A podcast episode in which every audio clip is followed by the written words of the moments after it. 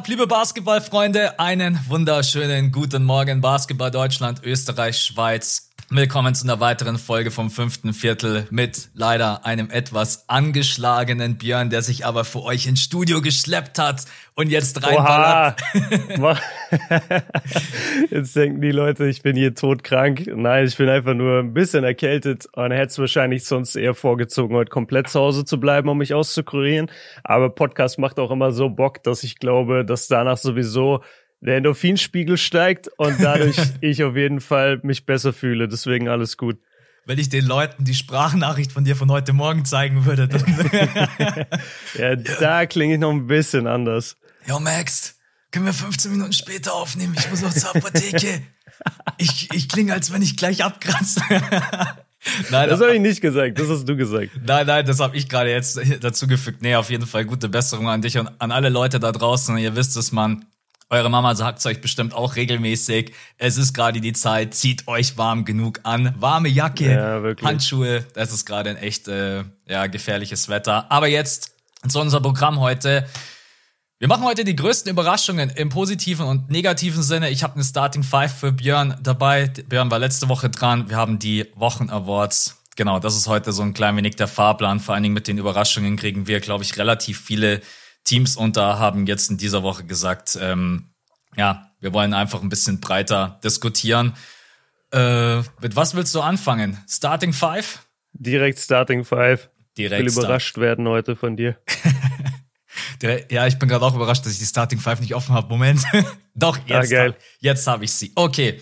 Starting Five. Ich habe drei NBA-Fragen und ich habe äh, zwei, ja, ein bisschen private Fragen. Fangen wir aber erstmal mhm. mit einer NBA-Frage an und zwar, welches Team siehst du am frühesten wettbewerbsfähig und um das ein bisschen konkreter zu formulieren, Playoffs und in der ersten Runde Playoffs, dass man, dass sie vielleicht einen Gegner schlagen können, okay? OKC, Magic oder die Pistons. Wer glaubst du kann als erstes von diesen Teams competen?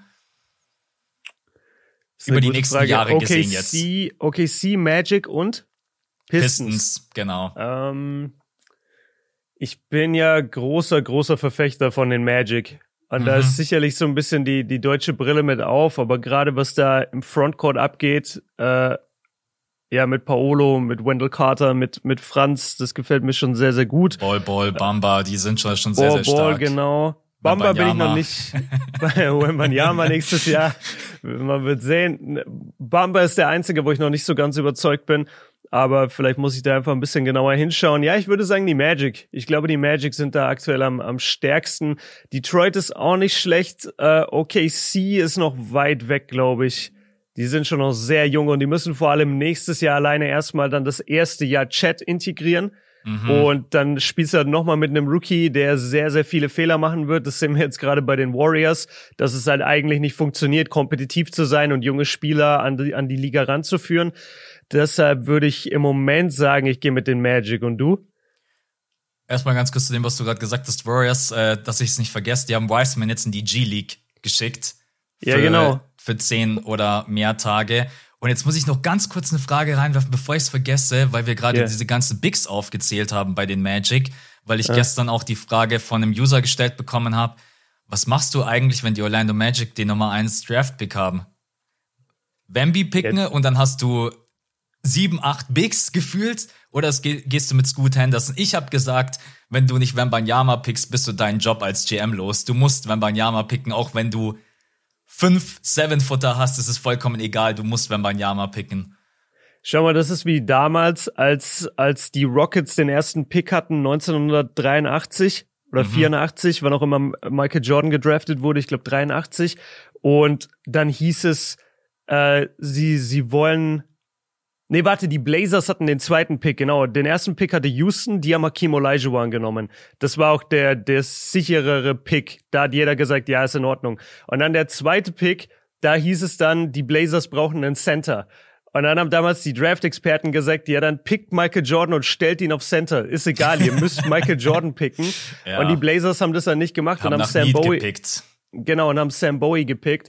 Ähm, also wenn die Magic nicht Wemby picken oder wenn irgendein Team nicht Wemby pickt, dann wäre das der, ja, wie du schon sagst, der, der fatalste Fehler in der, in der Geschichte von einem GM. Und ich glaube, du würdest einfach anfangen zu traden. Du würdest sagen, okay, wer sind meine Pieces? Du würdest Franz behalten, du würdest Paolo behalten und du würdest Wemby behalten. Und ich glaube, Wendell Carter, Mo Bamba, Ball möglicherweise, die würden dann halt auf den Trade-Block kommen. Glaube ich auch, ja. Ja, also du kannst es nicht bringen. Also klar, Scoot Henderson ist auch echt ein guter Spieler. Aber wenn man sich eigentlich mal fitte Orlando Magic anschaut, dann haben die ja gefühlt sieben Center und sieben ja. Guards und keine Forwards. Stimmt, so, die haben voll wenig Forwards. So gefühlt, ja. ja. Ja, um die Frage kurz zu beantworten. Ähm, ich würde wahrscheinlich auch tatsächlich mit den Magic gehen, auch aufgrund der Tiefe. Aktuell muss man ja sagen, dass eigentlich OKC mit am besten aussieht. Es mhm. liegt aber auch ein bisschen daran, dass Shay gerade spielt, als wenn er ein Top-10-Player wäre. Also, ja. das ist gerade und deswegen, ich würde wahrscheinlich auch vermuten, dass am ehesten die Magic in den nächsten drei, vier, fünf Jahren da mal in der ersten Runde competen können oder Playoffs und dann in der ersten Runde irgendjemanden ärgern. Okay. Zweite Frage. Passend zu dem Thema, was wir vorhin eigentlich hatten. Welches Kleidungsstück hast du dir als letztes selbst gekauft? Also nicht uh. gesponsert oder nicht geschenkt von Freunden oder Geburtstag oder Eltern. Aha. Welches Kleidungsstück, das können, das kann selbst eine Unterhose sein oder Socken oder eine Jacke, keine mhm. Ahnung. Ja, ich, ich glaube fast, es geht in Richtung Unterwäsche, weil das ist definitiv was, was dir eigentlich selten jemand schenkt und das ist auch nichts, was dir gerne irgendwelche Firmen sponsoren. Also Erstmal Kevin Klein Sponsoring Unterwäsche. Ja, so jetzt immer in den Stories so, hey Leute, übrigens, weil mich immer viele Leute fragen, welche Unterhose ich trage. Ja. Nee, das wird sicherlich nicht vorkommen. Ähm, ich würde, ich, ich will kurz überlegen, vielleicht habe ich mir neulich irgendwo einen Pulli gekauft, aber nee, eigentlich nicht. Nee, es, es müsste, ich glaube, es war zuletzt im, äh, weißt du, wo das war? Das war während der Eurobasket. Mhm. Während der Eurobasket war ich ja ähm, in Berlin die ganze Zeit und da war es so, dass es eigentlich gar nicht geplant war, dass ich so lange in Berlin bleibe. Aber dadurch, dass die Deutschen immer weitergekommen sind, musste ich immer länger bleiben und irgendwann hatte ich keine Klamotten mehr. Und dann musste ich immer am Alexanderplatz muss ich immer am Alexanderplatz so kurz vor Spielbeginn noch in irgendeinen Footlocker rein und mir schnell irgendeinen Hoodie kaufen, damit ich, äh, damit ich zu dem Spiel kann, damit ich da nicht in komplett ekligen Klamotten auflaufe. Ja. Also ich würde sagen, in Berlin und da habe ich mir immer entweder ein Hoodie gekauft oder auch dann neue Boxershorts. Okay. Bei mir ist es tatsächlich nach sechs, sieben Jahren, ich bin stolz auf mich, habe ich mir endlich meine neue Winterjacke gekauft. Ich bin ah, nämlich einer geil. von der Kategorie, die Winterjacke hat schon Löcher. Ja, die ein Jahr geht schon noch. Ein Jahr ah, okay. geht schon noch. Ja. Und jetzt habe ich mir tatsächlich mal eine richtig fette neue gekauft, ähm, weil die alte war echt nicht mehr tragbar. Deswegen bei mir ist es eine Winterjacke. Nice. Okay, okay. dritte Frage, wieder eine NBA-Frage. Mal schauen, ob du die leicht beantworten kannst oder nicht. Das beste Duo der NBA heißt Punkt, Punkt, Punkt. Ja, ich kann es, glaube ich, leicht beantworten. Tatum und Brown.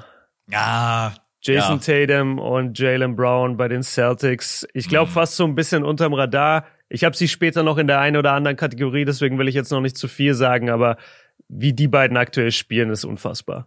Ja, tatsächlich würde ich auch sagen, die beiden Jays, die einfach offensiv unfassbar sind, defensiv brutal stark und dass du deine zwei solche Spielertypen im Team hast. Ja, das sind die Celtics auf jeden Fall Schon echt gesegnet. Okay, dann war die Frage sehr, mhm. sehr leicht. Vierte Frage. Was ist aktuell dein Fitness-Goal? Du gehst ja jetzt wieder öfters ins Fitness, aber was ist dein Ziel? Willst du, willst du Muskeln aufbauen oder sagst du, hey, ich bin ein bisschen äh, speckig geworden, ich muss wieder ein bisschen abnehmen? Was ist dein Ziel gerade? Nee, Wobei Specki also ich, bei dir relativ ist. Ich habe dich noch nie irgendwie Specki gesehen. Also genau, sagst, das wollte ich sagen. Also ich, ich glaube, ich, ich glaube, ich setz gar nicht so an. Mhm. Ähm, ich glaube, ich werde einfach, ich bin dann halt einfach skinny und habe keine Muskeln mehr. Und deswegen würde ich schon sagen, einfach normaler Muskelaufbau. Und was ich halt gemerkt habe, ist, wenn du so eine gewisse Grundfitness hast, die ich dann hatte, so nach ein, zwei Monaten, wo ich wirklich aktiv hingegangen bin, dann ist es dir manchmal erst möglich, bestimmte Übungen im Gym zu machen. Das wäre zum Beispiel bald eine Frage von mir gewesen und ich greife die jetzt einfach mal vor. Äh, du hast es bestimmt auch. Es gibt manche Übungen im Gym, oder du bist jetzt sehr gut im Training, deswegen betrifft es dich, glaube ich, gerade nicht mehr, aber wenn du das, wenn du die ersten paar Mal ins Gym gehst und dann willst du so, keine Ahnung, Kreuzheben machen oder Klimmzüge oder was auch immer, mhm. und dann merkst du, ich kann das überhaupt nicht. Also ich habe überhaupt nicht die, die Möglichkeit, das überhaupt zu machen, selbst ohne Gewicht, nur mit der Stange oder so. Ja. Und jetzt mittlerweile habe ich mir eine ganz gute, glaube ich, so Grundstärke aufgebaut und es macht total Bock, jetzt überhaupt diese Übungen mal durchziehen zu können. Und deswegen, mir macht es gerade einfach extrem Spaß, überhaupt zu gucken, okay, wo ist mein Limit gerade bei Fitness und das so Woche für Woche zu steigern. Aber jetzt dieses eine bestimmte Ziel, ich will noch fünf Kilo zunehmen oder ich will fünf Kilo abnehmen, das habe ich gar nicht tatsächlich. Björn 2023, zehn Kilo Muskelmasse obendrauf. Ja, ja. die Janis-Diät. Die Jahresdiät, ja. Klimmzüge ist echt immer fies, weil bei Klimmzügen merke ich immer direkt, wenn ich ein bisschen mehr oben drauf habe. Das ist immer ein krasser Unterschied, ob ich dann irgendwie so 72, 73 Kilo wieg oder so mhm. 79, 80 Kilo. Dann denke ich mir so, ey, warum ist der Klimmzug gerade bitte so fucking ja. schwer? Ja, ja, Fitness. Konntest, konntest du schon mal einen Muscle-Up? Weißt du, was das ist? Wenn du beim Klimmzug dich hochziehst und dann quasi dich so über ja, die Stange ja, ziehst, dass du dich auf die Stange stützen kannst. Habe ich ehrlich gesagt noch nie probiert. Deswegen kann ich es dir nicht beantworten. Aber gerade eben mal spontan würde ich behaupten, ne, da ich nicht mal den Bewegungsablauf intus habe, würde ich mir wahrscheinlich schwer tun, um ehrlich zu sein. Ja, also ich kann es auch nicht. Mhm. Ähm, das ist das ist voll die Masterclass für mich. Also da bin ich noch nicht, aber das will ich zum Beispiel erreichen. Ja, dann können wir sagen, mein Ziel im Gym ist es irgendwann Muscle abzuschaffen. Ja, Muscle Up ist, glaube ich, schon krass. Vor allem, wenn man es echt noch nie gemacht hat. Und gibt es ja auch verschiedene Techniken, wie man da hochkommt. Aber okay, genau. Fitness Goal ist geklärt. Ja. Jetzt kommen wir zur letzten Frage. Und da bin ich gespannt auf deine Meinung. Ist SGA zu gut für OKC? Denn oh. die Thunder mhm. sind gerade eben, sie verlieren also sie gewinnen ein paar Spiele, sie verlieren ein paar Spiele. SGA hat auch in dem Interview schon mal gesagt, ey, ich will keine Spiele verlieren, es geht mir total auf den Sack. Und mhm. SGA spielt einfach gerade auf Superstar-Niveau. Und irgendwie diese Frage in den letzten Tagen beschäftigt mich, ob SGA vielleicht irgendwie in den nächsten zwei, drei Jahren, wenn die Thunder sich nicht so entwickeln, wie man sich das vorstellt, dann sagt, ey Leute, ich bin zu gut für diesen Laden hier. Ich will weg. Ja. Deswegen die Frage, ist, ist er zu gut? kann es vielleicht irgendwann mal passieren, dass er sagt, ey, Leute, äh, ich will irgendwo anders hin, ich will competen. So ein bisschen wie bei DeJounte jetzt dann auch letztendlich bei den Spurs, der auch zu gut war. Mm, das ist ein sehr guter Vergleich mit DeJounte Murray tatsächlich. Ich fange mal so an, dass ich auch noch mal vorgreife und sage, mein Spieler der Woche ist SGA. Also Shea Gilgis Alexander bei dem Thunder hat vier Spiele gemacht, 32 Punkte aufgelegt, äh, fünf Rebounds, fünf Assists. Das ist meistens so sein Standard, den er dir bringt. 1,8 Steals, 2,3 Blocks, was ich ah. sehr krass finde für einen Guard. Und dann hat Trefferquoten aus dem Feld 56 von der Dreierlinie 50. Das Geile an ihm ist, obwohl er ein junger Spieler ist, obwohl er ja komplett von dieser Steph Curry Dreierrevolution geprägt sein müsste, er nimmt nicht viele Dreier. Weißt du, er hat, er hat ein ganz anderes Game und er nimmt nur 2,5 Dreier pro Spiel. Er trifft seine Freiwürfe bei 88 Prozent und ja, wie du schon sagst, du merkst bei ihm auch, dass er gewinnen will. Also der hat überhaupt keinen Bock auf dieses ganze, oh, wir sind ein Tanking-Team oder wir sind ein junges Team. Ich glaube, dass er sich im Moment schon noch sehr wohl fühlt, weil, weil er halt auch coole Teammates hat. Also Josh Giddy ist zum Beispiel auch so ein, so ein Prospect, der wird in ein paar Jahren auch zu gut sein für ein mhm. Tanking-Team. Aber der, der braucht halt gerade noch viel Entwicklung. Ähm, ja, das ist dort Pokuschewski. Man hat eigentlich ja, ein gutes ja, genau. Team, aber es fehlt halt schon noch an Power. Definitiv. Ja. Wie, das, deswegen habe ich ihn gerade nicht genannt. Wie alt ist eigentlich Lou Dort? Also gehört der wirklich zu dieser Generation von den Jungs da mit? Warte mal, ich habe hier das Roster offen. Lou Dort, der ist, ist 99 geboren. Wie alt ist denn der dann? Ah, der ist erst 23. Ja, ja, der Lou kommt immer schon wie so ein, der kommt immer wie schon so ein Veteran. Weißt du, weil der ja, einfach weil so sein Fitness-Goal ist. ist schon vorbei. ja, der hat Fitness durchgespielt. Der, der hat alle Push-Ups schon gemacht. Der ist, also, ja, Lou Dort ist krass. Ähm, gehört aber auch genau mit da rein. Ähm, also sagen wir so, für OKC spricht natürlich auch nicht unbedingt, dass sie in OKC sind. Weil mhm. das ist halt auch eine Stadt, wo du als junger Star-Athlet und gerade Shay ist ja auch so ein, so ein Typ, der passt eigentlich viel besser nach New York oder nach LA oder nach Miami, weißt du, der, der ist ja auch, ich glaube, immer als Model im Sommer aktiv und so und, und ist da wirklich ist in der Szene. Muss ich mir mal ja, ja, Ja, du, du, du musst dir mal anschauen. Ich glaube, das gibt sogar Laufstegsachen von dem. Der, der hat so krasse Kampagnen mit irgendwelchen Luxus, ähm, Luxuskoffern und sowas. Und okay. ey, wenn du dir das Calvin anguckst, Klein. ja, so wirklich so in die Richtung, so Calvin okay. Klein mäßig, Louis Vuitton mäßig macht er, glaube ich, Modeling. Und dann denkst du dir immer so, ja, und dann geht er danach, danach nach Hause nach OKC. Das passt halt überhaupt nicht nach Oklahoma mhm. City. Ähm, um es kurz zu machen, du hast einen Zeitrahmen gegeben von zwei, drei Jahren. Ich sag, wenn die Thunder in zwei, drei Jahren nicht mindestens 45 bis 50 Spiele in der Saison gewinnen, dann ja, dann fordert er einen Trade oder dann ist er weg. Ich weiß gerade nicht, wie sein Vertrag aussieht. Wenn die Thunder es jetzt schaffen sollten, vielleicht Wemby zu picken oder Scoot Henderson und das funktioniert sehr gut dann und ähm, Chad kommt ja auch noch dazu und plötzlich sind die ein Team in ein, zwei Jahren, dann kann ich mir auch vorstellen, dass er bleibt. Ja. Ja, ich sehe es so ähnlich. Ich habe mir auch gerade eben gedacht, was machst du eigentlich, wenn du den ersten Pick hast und dann kommt so Sam Presti und sagt einfach hier, ich gebe dir fünf First-Round-Picks, ich will Wemby. Das kann mm. ja echt, das kann echt auch mhm. passieren. Mhm. Also wir gehen immer so davon ja. aus, dass der Pick dann locked in ist, aber es wird Angebote geben. So, das ist ganz normal für den ersten Pick, aber das ist ein Thema, was noch ein bisschen in der Zukunft liegt. Okay. Ja. Dann sind wir, das war heute relativ. Das war die Starting Five? Ja, das war die Starting okay, Five. Okay, nice. Heute sehr, sehr schnell. Dann machen wir weiter mit unseren neuen Patronen, die mit dazu gekommen sind. Leute, an euch vielen, vielen Dank. Es sind wieder einige, deswegen äh, gehe ich mal zügig durch. Wir haben Michael, Marian, Nico, Alex, dann die Rose, wahrscheinlich ein Nickname, Olea, Oleala, Mirko, Simon, Jan, Mado, Tom, Mattes, Ben, NBA for Rob, Björn, Techno, Elias und Joshua.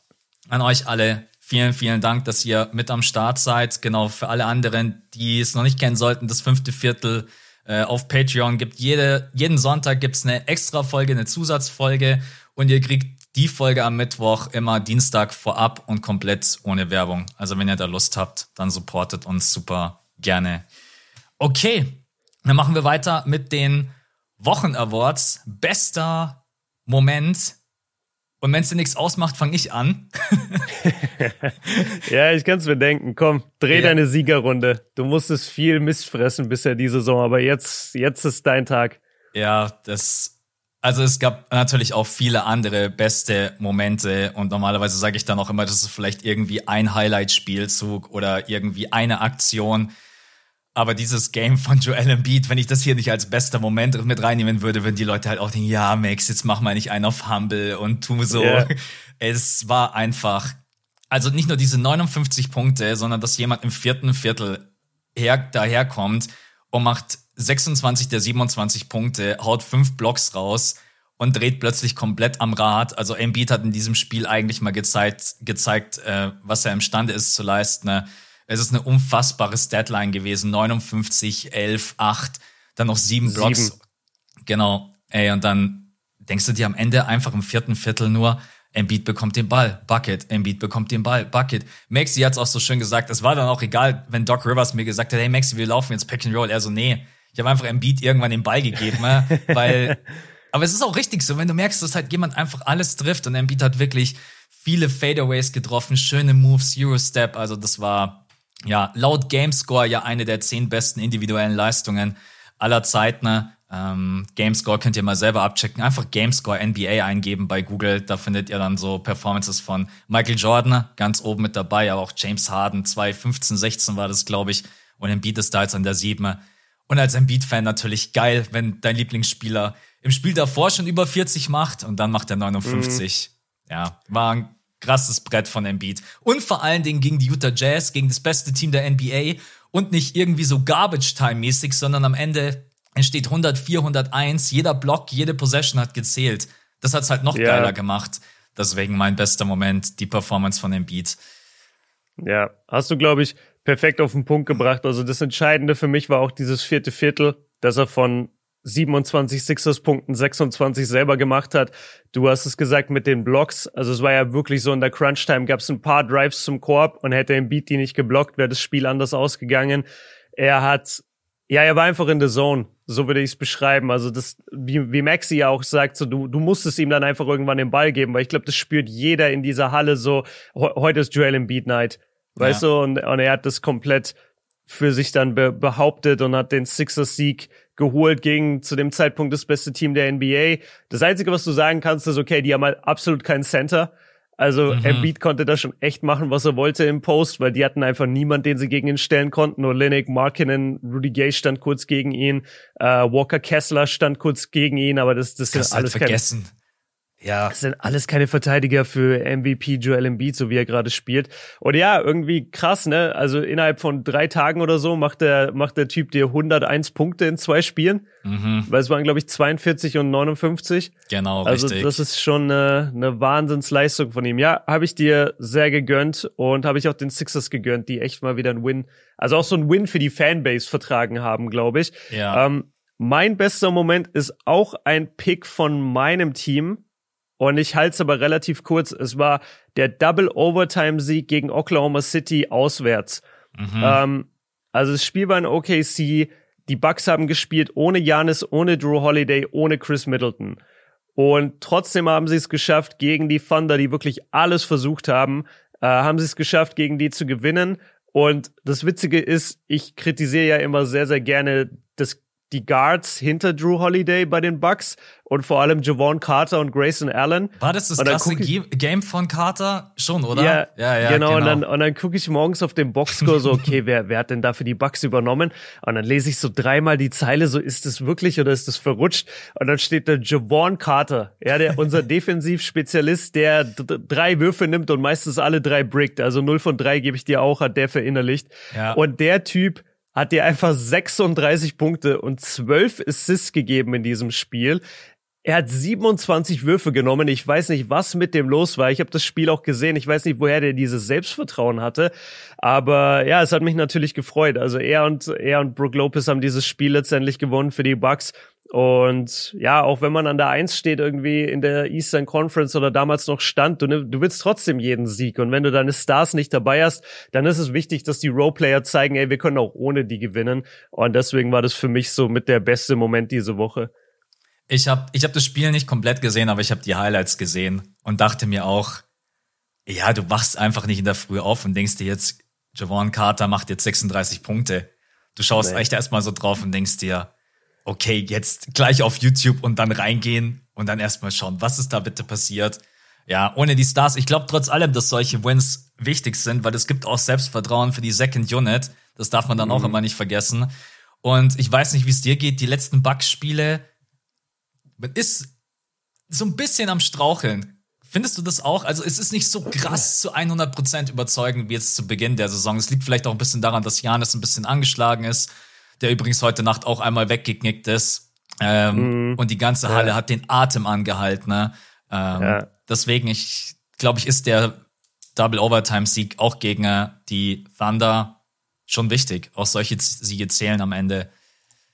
Auf jeden Fall. Und weil du sagst, wie, wie siehst du das gerade mit den Bucks? Ähm, ja, offensichtlich nicht gut, weil jetzt haben wir, also jetzt haben sie die letzten zwei verloren.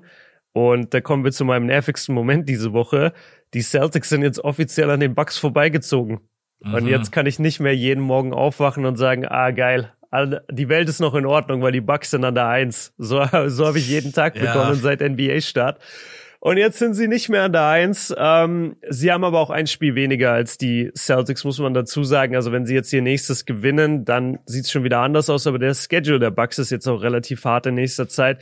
Also die hatten jetzt gestern Nacht die Hawks, das haben sie verloren. Jetzt haben sie am Donnerstag die Cavs und dann die äh, und dann die Sixers und dann die Blazers und dann mm. die mhm. Bulls, die Cavs, die Mavs. Also das ist schon sehr anstrengend vom Schedule her, ja. Ja. Deswegen mein nervigster Moment, die Celtics sind an uns vorbeigezogen, Mann. Ja, die Celtics sind gerade im ich bin mir ziemlich sicher, wir werden heute noch irgendwo über die Celtics äh, sprechen. Deswegen mhm. mache ich weiter mit meinem nervigsten Moment. Ähm, und da sind wir auch bei den Celtics. Und das ist jetzt wirklich ganz, ganz frisch, weil wir nehmen gerade eben am Dienstag in der Früh den Pod auf. Jason Tatum hat heute Nacht einen Tee bekommen, weil er in die Hand geklatscht hat. Und ich mhm. kann einfach nicht anders, als das als mit nervigster Moment reinzunehmen, weil das mittlerweile so Ausmaße annimmt, wo ich mir dann so denk, was denkt sich der Ref in der Situation? Du kannst mir doch nicht erzählen, dass der da drauf schaut und sich denkt, ah, das war jetzt unsportlich. Da muss doch irgendwas Negatives mitschwingen. Irgendwas, dass der sauer ist auf, keine Ahnung, Gott und die Welt. Weil mhm. JT versucht vom Pokuschewski den Ball zu stehlen, kriegt dann den Foul Call gegen sich, ärgert sich, dann klatscht so in die Hand so quasi, ah, Mist, hat nicht geklappt. Und dann gibt ihm der T rechts, äh, dann gibt ihm der Ref rechts von ihm ein T.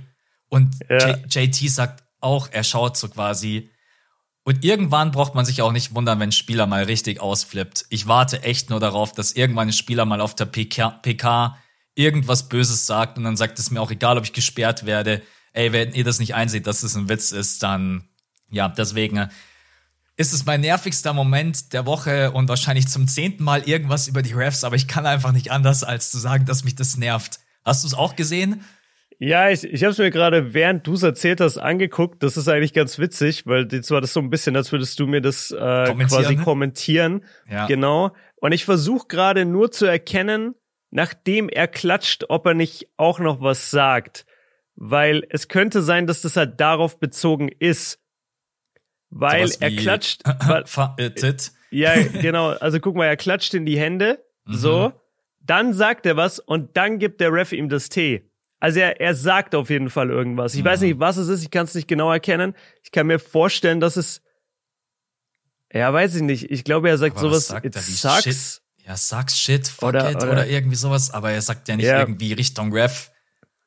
Mhm. Also ja. Es ist aber, ja, es ist schwierig. Also ich, ich kann es dir auch nicht sagen. Das ist halt immer dann blöd, dass die Refs im Nachhinein, natürlich ist es, ist es gut für sie, aber die müssen halt danach nicht in eine Pressekonferenz und werden gefragt, hey, was hat ein Tatum gesagt, warum hast du ihm da einen Tee gegeben? Mhm. Das wäre halt schon spannend dann eigentlich zu wissen oder auch wenn Tatum sich dazu äußern würde. Ja, Thema Referees war sowieso schwierig die letzten ein, zwei Wochen. Also ich habe so oft Fehlentscheidungen gesehen, gerade in der Crunch-Time, wo ich mir dachte, hä, das pfeift ihr jetzt, das pfeift ihr nicht. Den bewegten Block gegen Clay Thompson pfeift ihr nicht. Ähm, dann pfeift ihr hier einen Schrittfehler, wo meiner Meinung nach keiner ist.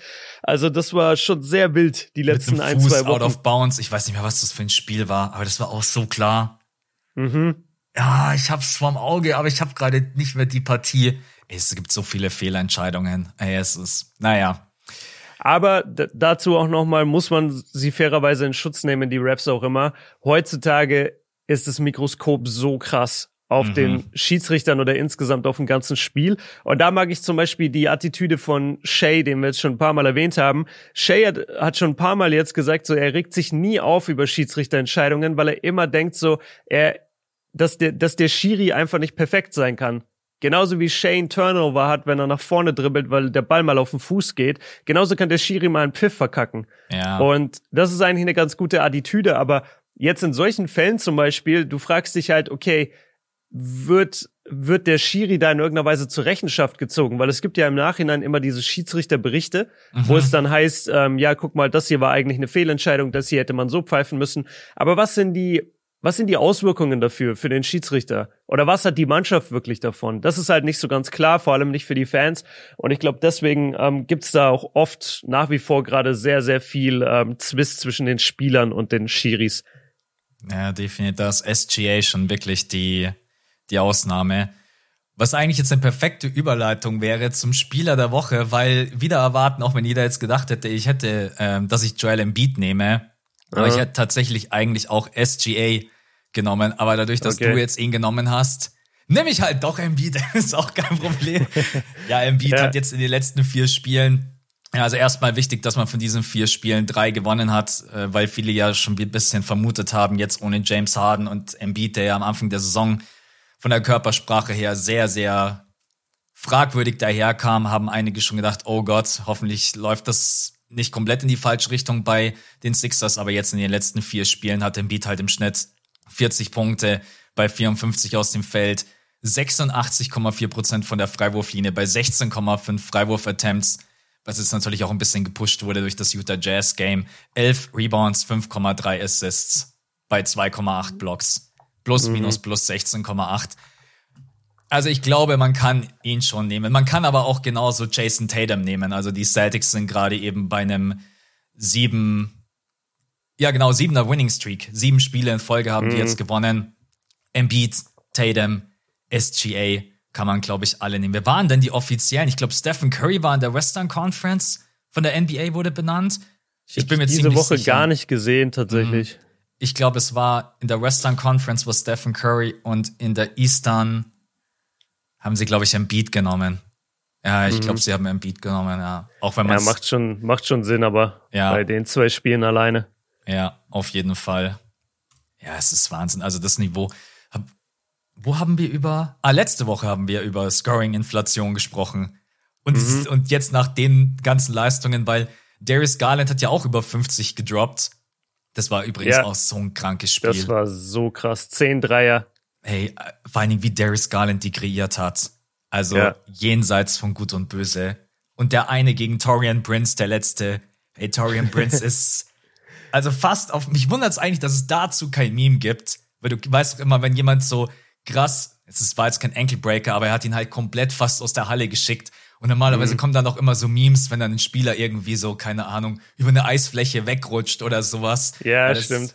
Ja, das hat mich ja ich glaube, der Winkel von der Kamera war nicht so gut, weil ich glaube, er ist relativ schnell in den Gegenspieler reingerutscht oder in den Mitspieler, ich weiß ja, es nicht mehr. Ja, Rudy Gobert stand da, ja, genau. Hat genau. die Sicht verdeckt, ja. Das kann schon ja, nicht sein. Aber man hätte auf jeden Fall so ein paar Jokes machen können. Er hat die, er hat die Timberwolves direkt zurück nach Minnesota gecrossed mit dem letzten, mit dem letzten Cross. Und ich glaube, es liegt daran, dass die Cavs das Ding nicht am Ende gewonnen haben. Ja. Da ja. gucken dann Leute auch immer nicht mehr so genau hin. Weil du gerade Scoring-Inflation gesagt hast, äh, will ich dich einfach nur spontan fragen. Ich weiß halt nicht, ob du es offen hast. Wie viele Spieler averagen gerade über 30 Punkte im Schnitt? Na, Was würdest du denken? Ich habe es heute früh noch gelesen. Ich glaube, es sind zehn oder elf. Ja, nicht ganz so viele. Es sind acht aktuell. Acht, okay. Acht, ähm, ja. Es ist elf oder, oder es sind 13 über 25. Das kann man sagen. 13 mhm. Spieler averagen über 25 und acht Spieler über 30. Das ist richtig krass. Also Lucas, Steph Curry, Tatum, Embiid, Janis, Donovan Mitchell, Shea und KD die averagen alle über 30 pro Spiel. Das ist schon Wahnsinn. Und ganz ehrlich, du hättest wahrscheinlich auch Kyrie mit auf der Liste, wenn er aktuell spielen würde. Weil die Scoring-Inflation oder so wie gerade gespielt wird, das würde ihm ja komplett auch in die Karten spielen. Ja, definitiv. Man muss auch sagen, dass ja Ja Morant an der 9 und Dame an der 10, die sind ja nur ein gutes Spiel davon entfernt, auch über die 30 zu rutschen. Also alleine äh, Embiid, Embiid. Ich habe Dame hier nicht auf der Liste. Ich habe Ja an der 9 und an der 10 Trey. Ja, also ich bin bei ich NBA bin, Stats. Okay, ich bin bei Basketball Reference bei den Stats. Und bei mir ist Dame mit acht Spielen und 28,6 Punkten. Ist, ist ja auch egal. Dre hat bei nee, mir 26,9. Ich, ich finde es nur interessant, weil ich, ich schätze das einfach ein Fehler hier, weil ich sehe in dieser ganzen Auflistung keine Damian Lillard. Oh, das Basketball heißt, Reference Hate-Seite, Dame-Fans rüber uh. und direkt. Ja, nee, aber man muss nee. ja auch, schau jetzt mal Embiid an, der war zwischenzeitlich so bei 22, 23 Punkten. Ne? Und jetzt mhm. diese ganzen Leistungen haben den jetzt einfach hochgepusht auf 32. Also das ja, okay. geht, das geht natürlich echt super schnell. Ja, es ist eine sehr, sehr spannende Entwicklung, die man auch nicht immer nur positiv sehen muss. Also auch dieses Spiel am Wochenende, ich weiß nicht, ob du das gesehen hast. Ich habe ein bisschen reingeschaut. OKC gegen Knicks. Habe ich gesehen, ja. Jetzt, Defense erstmal am Eingang abgemeldet. No Defense. Ja, wie, wie ging das aus? 145 hat der OKC, das weiß ich noch. Ja, ich Und die Knicks hatten wahrscheinlich so 120, 130 irgendwas. Ich glaube, es waren insgesamt über 280 Punkte. Ich meine, das passiert jetzt auch nicht andauernd. Aber 145, 135. Ja. ja. Also kein, man muss sich auch echt mal fragen, wie kann man sich denn als Knicks-Team, die glaube ich ja schon irgendwo Ziele und Ambitionen haben, von den Thunder 145 Punkte reindrücken lassen. Also da musst du halt echt einfach defensiv so kacke spielen, was sie auch mhm. getan haben. Und SGA hat ja jeden Drive, also hat sie halt komplett auseinandergenommen. Gut, ja. Jay ist auch einer der krassesten oder vielleicht sogar der beste Driver aktuell in der Liga. Aber ja, diese Scoring-Inflation, das ist echt ein Thema, was man nicht komplett abfeiern muss, ehrlich gesagt. Das stimmt. Ich bin auch nicht der allergrößte Fan davon, aber jetzt im Moment ist es so und es macht halt für viel oder es sorgt für viele spektakuläre Highlights. Mhm. Deswegen ich ich nehme es schon ganz gerne während der Saison. Gerade freue dich dann mal so im Januar oder so, wenn es wirklich aktuell um gar nichts geht und dann hast du aber mal Trey Young mit 55 Punkten oder so. Das nehme ich dann schon gerne. Ja. Ja, ich bin noch mal gespannt, wann der erste 60 rausballert. Weil vor allen Dingen alle. Ja, im Beat der Lappen. Hat's nicht ja, hinbekommen. Ja, das stimmt. Einen Punkt. Einen Punkt, ey, den hätte ich dir auch noch gemacht. Weil. ja, let's go. Äh, ich, ich hätte den einen Punkt nicht gemacht. nee. Nee, 59, ich weiß gar nicht, bei 60. Also ich weiß, er ist jetzt mit Iverson und Chamberlain unter den einzigen Spieler, die über 50 gemacht haben bei den Sixers. 60. Ja, ja Iverson hat auf jeden Fall einmal 60. War Iverson sein Career High nicht sogar 60? Iverson hat einmal 60, ja. Genau, richtig. Ja. Ja, das ist echt. 59 ist eigentlich echt schon so, aber du schaust am Ende ja nicht auf dein Spiel und auf deine Statline und sagst, ja, war scheiße, ich habe keine 60. So, ja. vielleicht so ein bisschen, äh, ganz kurz müsste man, ihn, müsste man ihn mal fragen. Das wäre eine ganz witzige Wobei Frage. Wobei Embiid ja nach dem Spiel gesagt hat, ja, ich habe ich hab zu viele Freiwürfe liegen lassen.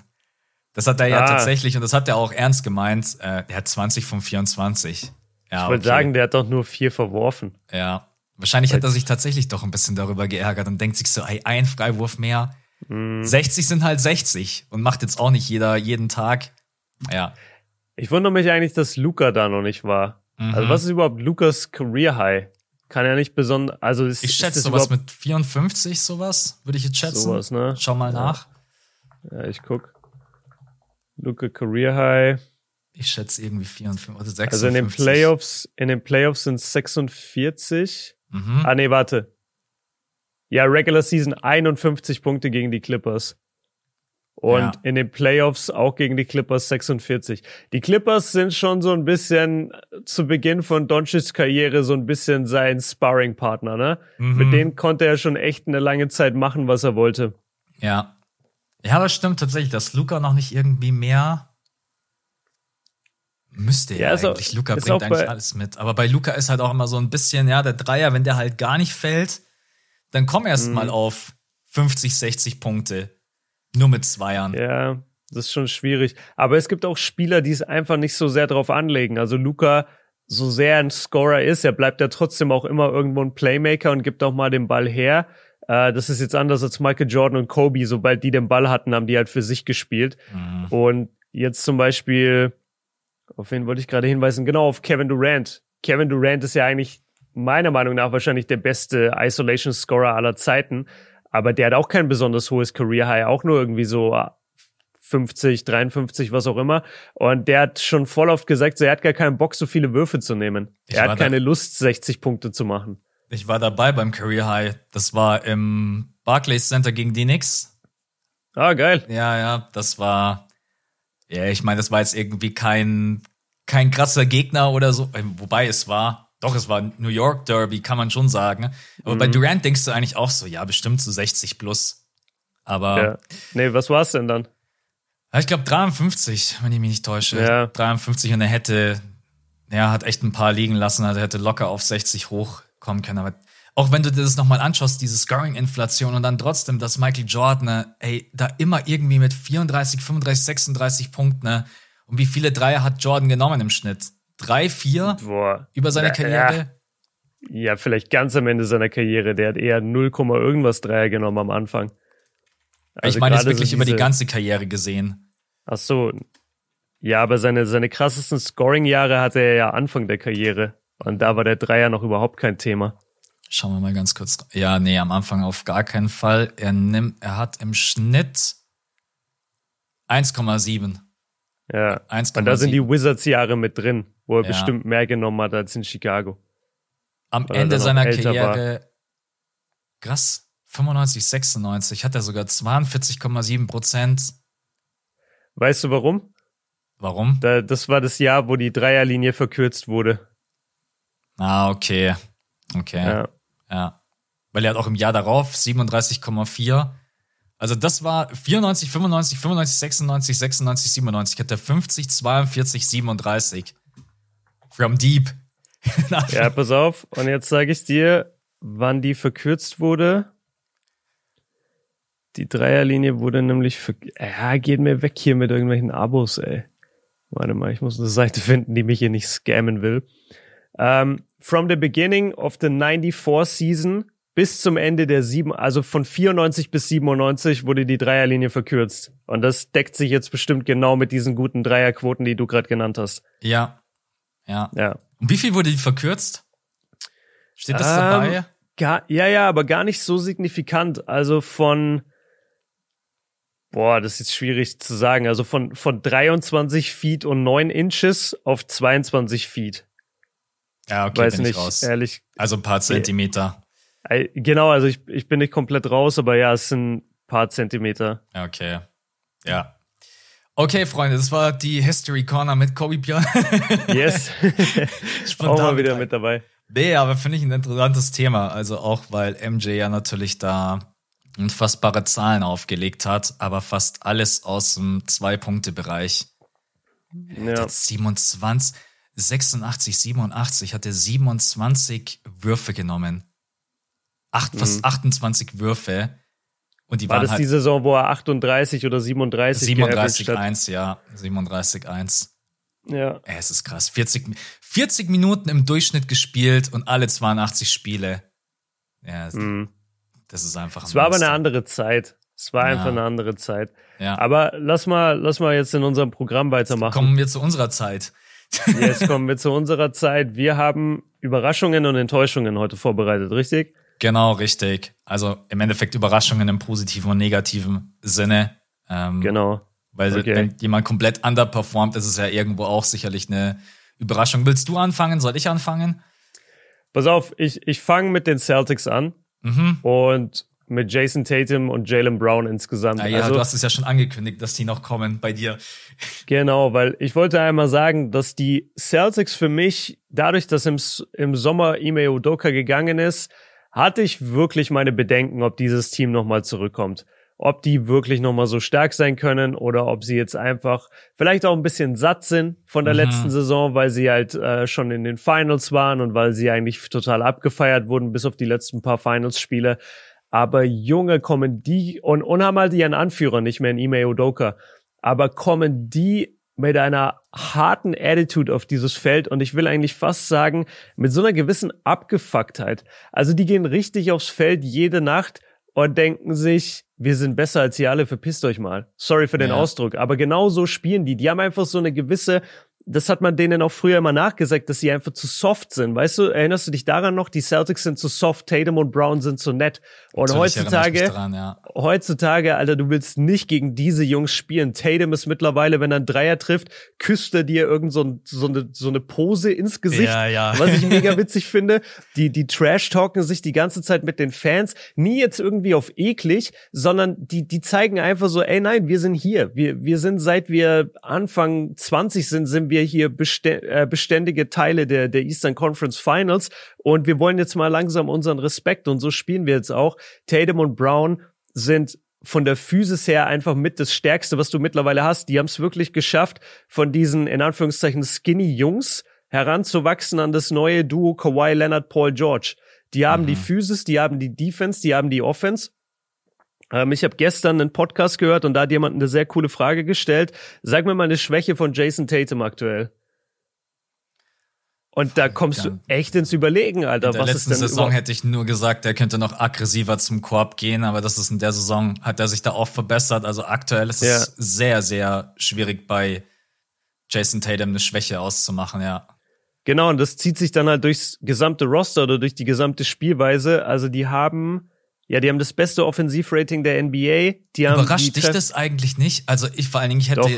ich hätte nicht gedacht, dass die die beste Offense stellen und vor allen Dingen vom Defensive Rating her sind die aktuell, ich glaube, die sind nicht mal unter den Top 10, oder? Nee, die sind irgendwie 20 oder so, ne? Ja, die sind sogar 24, ja, 24. Ja. Ähm, ich habe auch mal geguckt, das liegt daran, dass die einfach schon wahnsinnig viele High-Scoring-Games hatten von mhm. ihren Gegnern. Also die haben schon Warte mal. Ja, die haben schon ein paar Neun Mal 120 kassiert.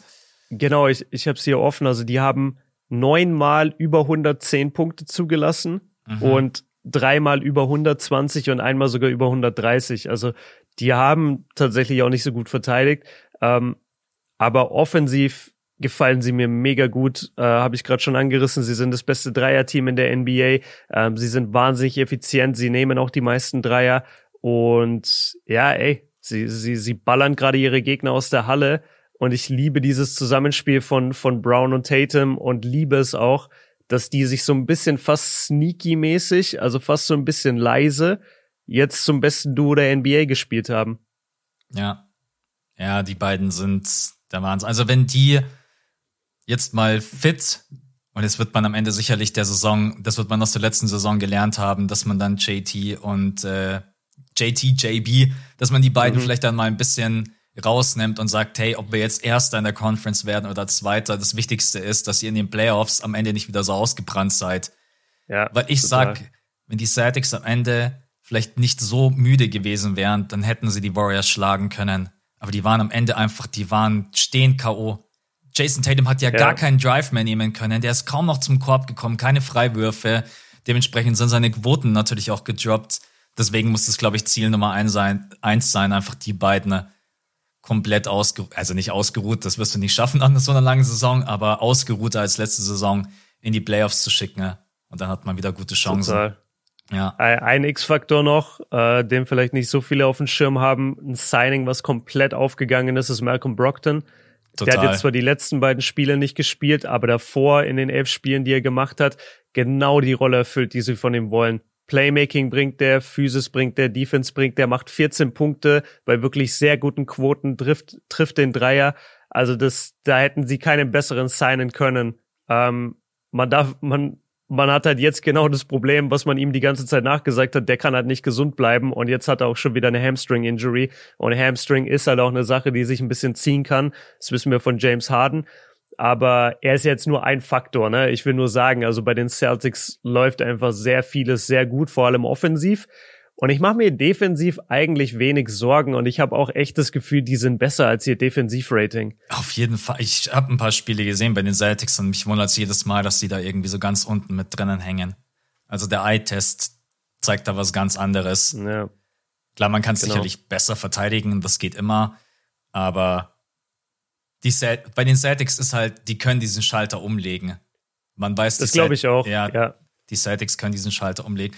Ja, man muss echt sagen, bei denen läuft sehr, sehr viel zusammen. Also auch Grant Williams spielt bisher, finde ich, eine sehr, sehr starke Saison. Ist vom reinen Catch-and-Shoot-Player auch zu jemandem geworden, der auch mal on-ball ein bisschen was kreieren kann. Der macht gerade 60, 49, 82. Also das ist äh, auf jeden Fall ja, genau, das sind die Quoten. Ne? ähm, Nicht, dann, dass jetzt Leute denken, 60 Punkte, 50 Rebounds. Ja, genau, das sind die Quoten. Ne? Nein, nein, nein. Ich hoffe, dass die Leute das dann immer checken, wenn ich so schnell hintereinander so drei große Zahlen vorlese, dass es der Shooting Split ist. Dann Sam Hauser, der auch gerade überperformt sicherlich. Ja, richtig geile Entdeckung diese Saison, Sam Hauser. Ja, also das ist auf jeden Fall ein Team, was viel Spaß macht und wenn da nicht großartig was passiert, dann sind die für mich auf jeden Fall ein Favorit für die Eastern Conference ähm, und auch in den Playoffs. Und du bekommst ja hoffentlich dann relativ zeitnah, vielleicht so Ende Dezember, Anfang Januar wieder Robert Williams dazu. Ja. Ja, und dann das Einzige, was man vielleicht echt sagen kann, dass sie vielleicht noch irgendwie schauen, dass sie auf dem Free Agent Markt noch irgendwie einen Center holen. Aber ja, das ist. Das ist halt immer die Frage bei ihnen. Ja. Weil jetzt Blake Griffin, I'm sorry ja, for him, komm. aber der spielt, spielt sowieso kaum und in den Playoffs wird er auch nicht Teil der Rotation sein, da bin ich mir relativ sicher. Mhm. Okay. Celtics auf jeden Fall sehr, sehr guter Pick. Ich will jetzt nicht der sein, der sofort mit was Negativ weitermacht.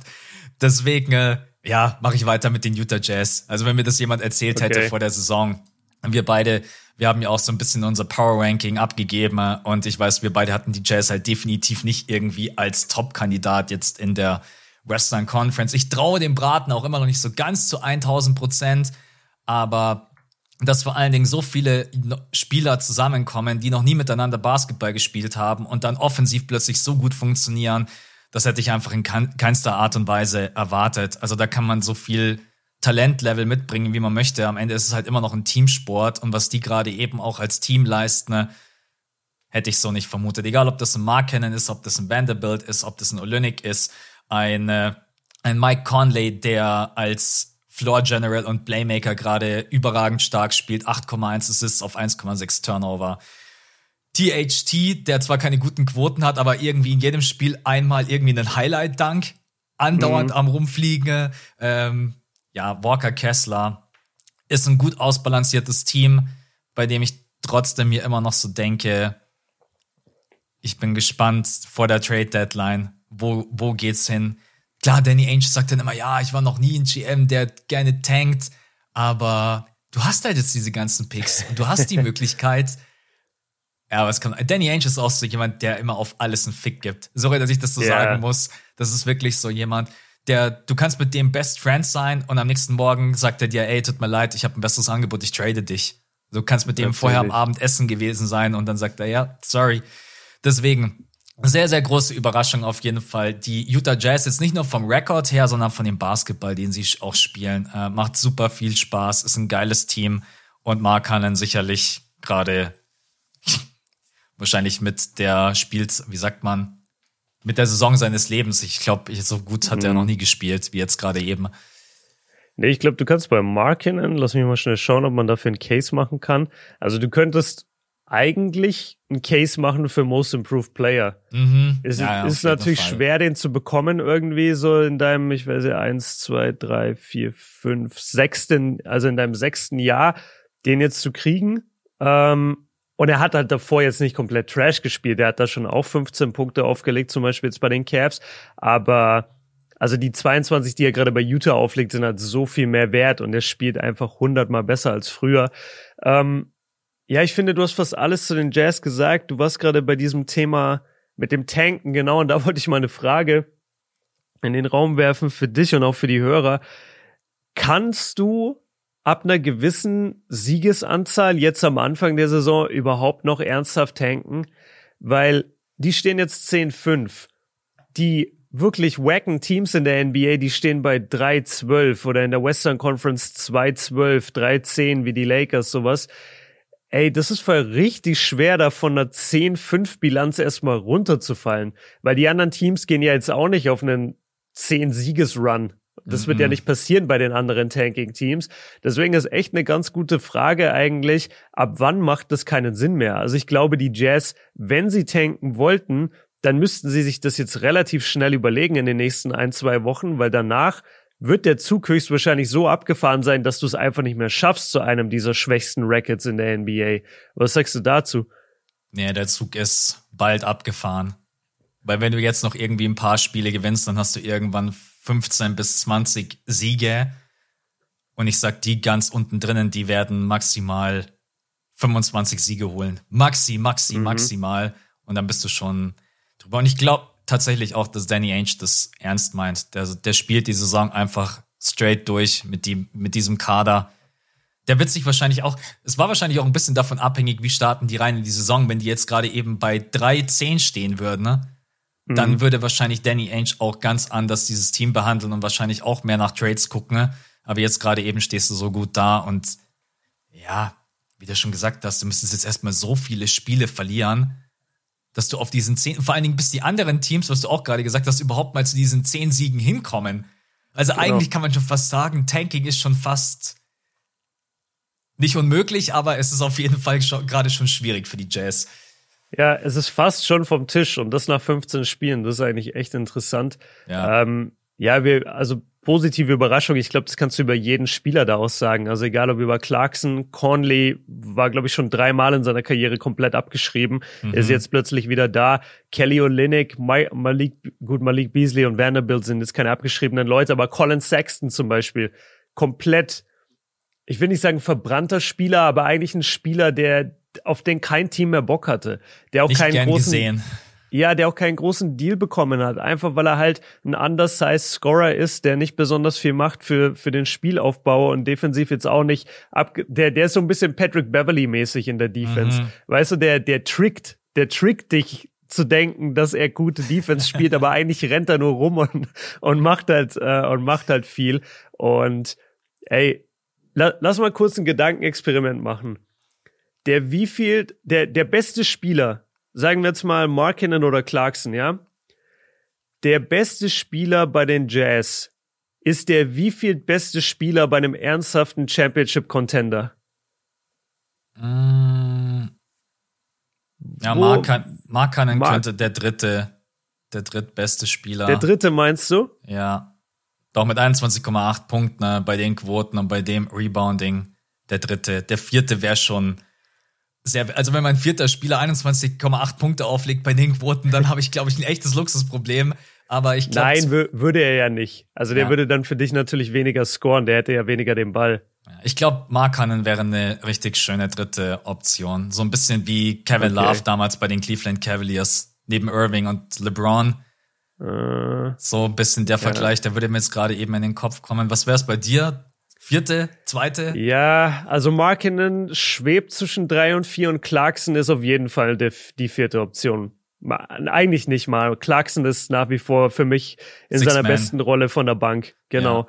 Ja, ja. Und das ist schon Wahnsinn. Dass, also man muss sagen, jetzt gerade sind sie ein bisschen runtergerutscht. Ähm, Sie haben aber auch mehr Spiele als die anderen, also sie haben ein Spiel mehr, aber sie sind jetzt gerade aktuell, wo wir aufnehmen, an der drei. Das kann sich jetzt in einem Tag wieder ändern. Sie rutschen wieder an die eins. Aber dass überhaupt diese Mannschaft gerade mit das beste Team der NBA ist und die haben, also wenn du auch die Liste machst, so die Top 25 Spieler der NBA, haben die Jazz da einen? Ist Markinen unter den Top 25? Ich habe jetzt keine aktuelle Liste gemacht, aber ich muss auf jeden Fall die Frage stellen, ist er überhaupt da drin? Das ist sehr, sehr schwer zu beantworten. Er könnte knapp reinrutschen, aber es ist nicht so, dass ich sage, safe, sicher. Und genau, und, und damit will ich nur sagen, bei anderen Teams und Spielern musst du diese Frage nicht stellen. Du stellst mhm. nicht bei den Celtics die Frage, ah, sind Brown und Tatum Top 25? Ja, natürlich sind sie. Ja. Ist Janis Top 25? Natürlich. Wer auch immer sonst gerade oben ist, ja, natürlich ist die Person unter den Top 25. Und bei Markinen musst du echt die Frage stellen, ohne Disrespect, sondern einfach nur, das zeigt, wie stark diese Mannschaft gerade ist. Und damit, ja, glaube ich, qualifizieren sich sie sich am besten für dieses Thema größte Überraschung, weil das hat wirklich keiner kommen sehen. Nein, niemand. Auf gar keinen Fall. Jetzt hatten wir zwei positive. Äh, mhm. Äh, wollen wir mit einer Enttäuschung weitermachen? Hast du eine Enttäuschung der Saison bisher für dich? Ähm, ja, wobei ich schon ein paar Mal auch gesagt habe, dass es mich bisher jetzt nicht so sehr stört. Es sind die Warriors. Mhm. Bei den Warriors stört es mich deswegen nicht, weil ich nach wie vor an dieses Gespann aus Draymond, Steph, Clay, Poole und Steve Kerr glaube und, und Kevon Looney. So, solange ich diesen Kern habe und Andre Gudala, aber der spielt halt nicht wirklich, solange ich diesen Kern habe, mache ich mir über die Warriors eigentlich nie Sorgen, weil ich habe das schon oft genug gesehen, dass die am Anfang oder in der Mitte der Saison irgendwie am struggeln sind, alle schreiben sie ab und kaum kommen die Playoffs oder kaum geht's wirklich um irgendwas, dann sind die da und sind eins der besten Teams. Deshalb, ich mache mir wenig Sorgen, aber es ist eine Enttäuschung insofern, dass man, glaube ich, und das kann man sicherlich sagen, ich glaube, wir dachten alle, die jungen Spieler sind mehr ready. Oder Kuminga, Moody, Wiseman. Ja, ich glaube, wir haben alle Fall. gedacht, die kommen rein und haben direkt einen Impact und, und laufen nicht rum wie so ein Hühnchen, dem du den Kopf abgeschlagen hast. So ist, ist es nämlich sehr, leider. Sehr gute Metapher, ja. So, so ist es leider bei allen drei. Die sind all over the place. Die versuchen alles gleichzeitig zu machen. Wiseman, bei ihm fällt es am stärksten auf, weil ich glaube, dass er mehr oder weniger auch die größte Rolle haben soll als Big Man natürlich. Das ist die, ich sag mal, die zu, am schwersten zu besetzende Position, weil du einfach oft nicht so große Leute hast. Und Wiseman wirkt oft so planlos auf dem Feld, also mhm. vor allem offensiv. Der hat keine Ahnung, was er machen soll, wie er den Block stellen soll, wann er abrollen soll, wann er poppen soll. Ähm, dass so ganz Steph Curry äh, sichtlich frustriert wird auf dem Feld und es davon Clips gibt, wie Steph Curry so den Kopf schüttelt und dann wegdribbelt, das siehst du eigentlich normalerweise nicht. Und Steve Kerr hat ja jetzt auch gesagt, also als sie Wiseman ähm, in die in die G-League getan haben und ich glaube einen Tag vorher ah, wie war das Zitat? Da, da hat er auch irgendwas darüber gesagt, so dass, dass das natürlich normal ist, dass junge Spieler Zeit brauchen, dass sie bei den Warriors aber einfach keine Zeit haben. Und ich glaube, jetzt diese ersten 15 Spiele waren so ein bisschen der, ich will nicht sagen Gnadenfrist, aber so ein bisschen ausprobieren von den Warriors. So, hey, kann das funktionieren? Wir, wir schauen mal, äh, was läuft. Und es läuft halt hinten und vorne überhaupt nicht. Mhm. Und deswegen müssen die Jungs jetzt ähm, entweder ihre Minuten reduziert bekommen oder halt in die G-League. Und davon bin ich ein bisschen enttäuscht, dass die Jungen einfach nicht äh, mehr Leistung gezeigt haben bisher. Aber ich mache mir nach wie vor mit der Bilanz keine Sorgen, weil Steph ist für mich Minimum der zweitbeste Spieler der Welt, wenn nicht der beste Spieler der Welt. Also der kommt da wieder hoch. Ja, Stephen Curry spielt bisher eine MVP-Saison. Also wenn der jetzt nicht mhm. am Platz 10 wäre, sondern unter den ersten vier, dann wäre der vielleicht Frontrunner. Der hat irgendwie über 30 Punkte bei 50, 40, 90. Ich habe es gerade Ja, die äh, Quoten sind gestört. Die Quoten sind. Ja, äh, du hast jetzt schon gerade so viel zu den jungen Spielern gesagt, deswegen gehe ich mal zu den etwas älteren Spielern. Ich bin schon ein bisschen enttäuscht von Clay Thompson. Ich habe mich mhm. sehr, sehr gefreut auf eine Saison mit voller Vorbereitung, mit Trainingslager. Ich dachte, Clay Thompson kommt vielleicht offensiv wieder so zurück wie der alte. Jetzt werde ich wahrscheinlich bald Lügen gestraft. Er hat ja auch schon wieder eine Botschaft an die ganzen Zweifler gerichtet. Das macht ja Clay Thompson mal ganz gerne, dass er sagt, ja, ja, wartet nur, ich, ich komme schon noch. Ich brauche nur ein bisschen Zeit. Und das glaube ich ihm tatsächlich auch, weil einer der besten Werfer, Shooter aller Zeiten, ne, er hat natürlich nicht von heute auf morgen äh, das Werfen verlernt. Aber ja, darum geht's auch nicht. Es geht ja darum, dass er nicht frei wird. Es geht darum, dass er den Wurf nicht mehr los wird, weil die Leute, weil er nicht mehr an Leuten vorbeikommt, weil er nicht mehr an Leuten äh, den Pick abstreifen kann, seinen Verteidiger abstreifen kann, weil er einfach mittlerweile zu langsam ist und diese ja. Athletik nicht mehr bringt. Zweifelt ja keiner Clay Thompsons Wurf an, wenn er frei an der Dreierlinie steht, aber er kommt da halt nicht mehr hin. Ja, das ist tatsächlich auch ein Problem. Shot Selection sicherlich auch ein bisschen ein Problem bei Clay Thompson, der es dann auch versucht zu erzwingen der dann mhm. auch sichtlich frustriert ist. Ja, es ist trotz allem eine Enttäuschung. Also ich dachte, ehrlich gesagt, ich war vielleicht auch ein bisschen zu entspannt und locker. Ja, du hast die Starting Five, die funktioniert, die kennen sich, die sind Champion. Und du packst jetzt noch Moses Moody, Kuminga und Wiseman mit dazu und hast noch dann irgendwie so ein bisschen Ergänzungsspieler mit DiVincenzo und Michael Green. Das läuft easy und locker. Also alleine nur so von der Erwartung, die ich hatte, kann ich schon sagen, bin ich schon ein bisschen enttäuscht, weil ich einfach dachte, es läuft wesentlich besser. Ähm, aber dass die Warriors natürlich diesen Schalter haben, und ich bin übrigens immer ein Verfechter davon, dass ich sage, man kann den Schalter nur umlegen, wenn man das schon einmal gezeigt hat. Mhm. Weil so die Leute, die dann immer sagen, ja, die Lakers legen den Schalter um, dann sage ich, ja, welchen Schalter? ich habe den Schalter noch nicht gesehen, dass die Lakers so spielen können mit der Zusammenstellung, dass sie jetzt da irgendwie oben angreifen. Äh, da können wir von mir aus auch gerne weitermachen mit Enttäuschung. Also die Lakers stehen gerade eben an der 14 mit 3-10 und auch wenn ich mir jetzt nicht gedacht habe, das wird jetzt die Über-Mega-Saison und dass die da jetzt irgendwie unter die Top 4 in der Western Conference spazieren, das war der schlechteste Basketball in den ersten äh, fünf, sechs Saisonspielen sicherlich aller Teams. Also da hat mhm. überhaupt nichts gepasst. Äh, man hat Gott sei Dank eine einigermaßen stabile Defense gespielt. Das hat es ja noch ein bisschen ansehnlicher gemacht. Aber from Downtown, es lief gar nichts. Brody in der Starting Five, den, seine Quoten haben sich jetzt gerade total stabilisiert als äh, sechster Mann, auch wenn er sich immer noch zu viele Turnover erlaubt. Äh, LeBron James Körpersprache, der jetzt gerade eben verletzt ist. So ein bisschen Hoff Hoffnungsschimmer gerade AD, der jetzt gerade so wieder ein bisschen besser aussieht. Björn macht schon Kopf zur Seite und denkt sich so, Max, kommen wir nicht mit AD. Nee, also, ey, wie Leute jetzt dieses eine Spiel überhypen. Ja, ja. AD der hatte jetzt ein Spiel ohne LeBron gegen die fucking Brooklyn Nets, die einfach nicht der Inbegriff sind von stabiler Defense oder Teamgefüge oder schon irgendwas. Schon gar nicht im Frontcourt, ja. Schon gar nicht im Frontcourt. Und da hatte er von den 38 Punkten, waren glaube ich 20 über Lob-Anspiele. Mhm. Der Mann muss mehr kreieren.